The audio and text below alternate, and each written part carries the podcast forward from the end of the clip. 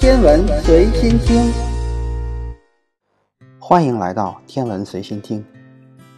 在地球上，我们见到过、接触过的所有物质，都是由相同的两种亚原子粒子组成的，分别是带正电荷的原子核和带负电荷的电子。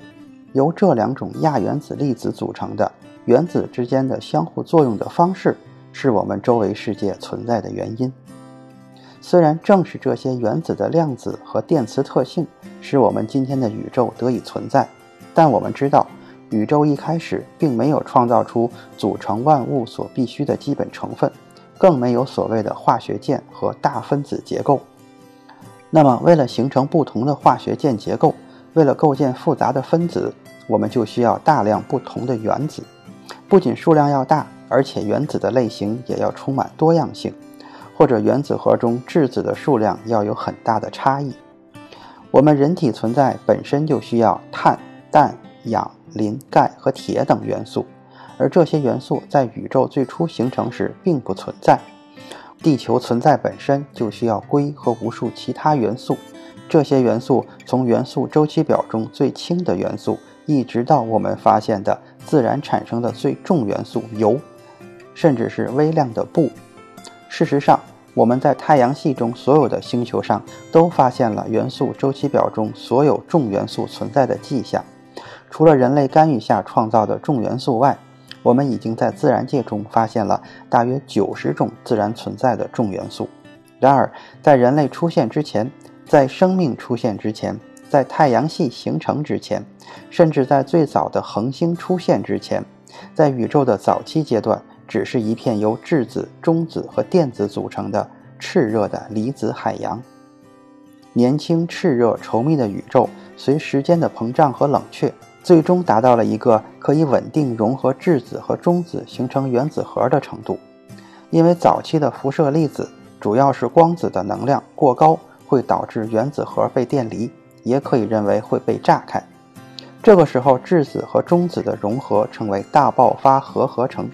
其实跟恒星核聚变的道理一样，也是一系列的连锁反应。但一个不断膨胀的宇宙，不管从密度还是从温度上来说，都不及恒星核心的条件。因此，在一次连锁反应之后，我们得到了一个这样的宇宙：其中氢占百分之九十二，氦占百分之八，锂只占百分之零点零零零零零零一。那为什么在宇宙形成的初期没有形成更重的元素呢？单个质子和单个中子融合形成氘，这是链式反应中形成重元素的第一步。要想完成这一步，宇宙必须先冷却下来。但是当宇宙达到相对较低的温度和密度时，除了少量的氦以及微量的锂以外，宇宙就已经制造不出来任何比锂更重的元素了。因此。宇宙在很短的一段时间里，锂是宇宙中第三丰富的元素。但是，宇宙一旦开始形成恒星，一切都会发生改变。在第一颗恒星诞生的那一刻，也就是宇宙大爆炸后大约五千万到一亿年之间，大量的氢开始融合成氦。但更重要的是，那些质量是我们太阳的八倍以上的恒星，燃烧氢燃料的速度非常快。只需要几百万年的时间就可以把氢耗尽。一旦这些大质量恒星的核心耗尽了氢，氦核就会收缩，并开始将三个氦核融合成碳。只要在整个宇宙中存在大约一万亿颗这样的恒星，锂就不能作为宇宙中第三丰富的元素了。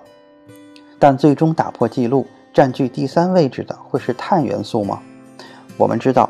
恒星是在类似于洋葱层中融合元素的，其中氦聚变生成碳，然后在更高的温度下，碳聚变生成氧，氧聚变生成硅和硫，硅最终聚变生成铁，在最末端，铁无法融合成其他任何元素，因此核心内爆，恒星变成超新星。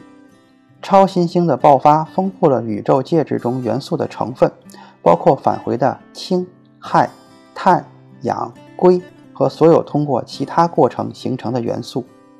慢中子俘获按顺序形成元素，氦原子核与较重元素的聚变，以及快中子俘获可以创造比铁更重的元素，一直到铀，甚至比铀还要重。超新星爆发以后会产生大量的自由中子，这些中子会和其他原子核碰撞并被捕获，所以称为中子捕获过程。其中按捕获的速度又分为快和慢，它们都可以形成在恒星聚变过程中无法产生的元素。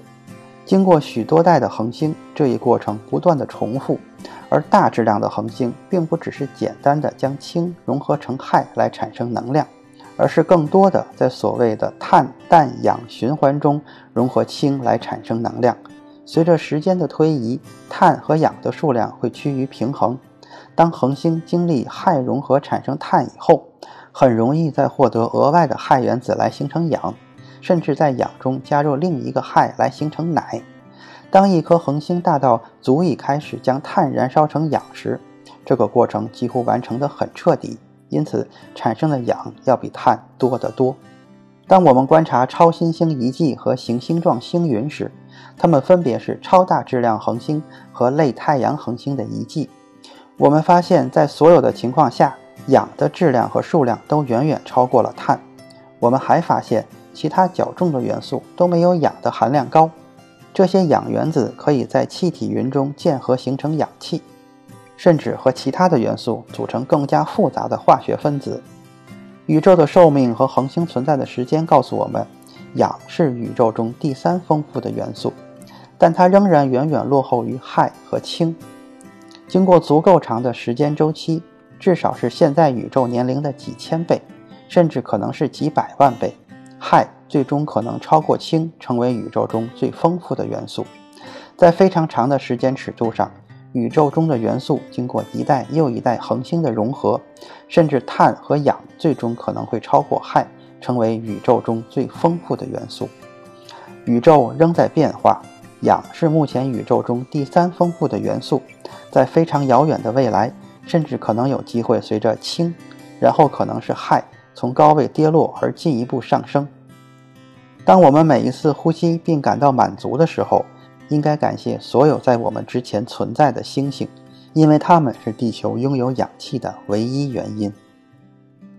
今天的天文随心听就是这些，咱们下次再见。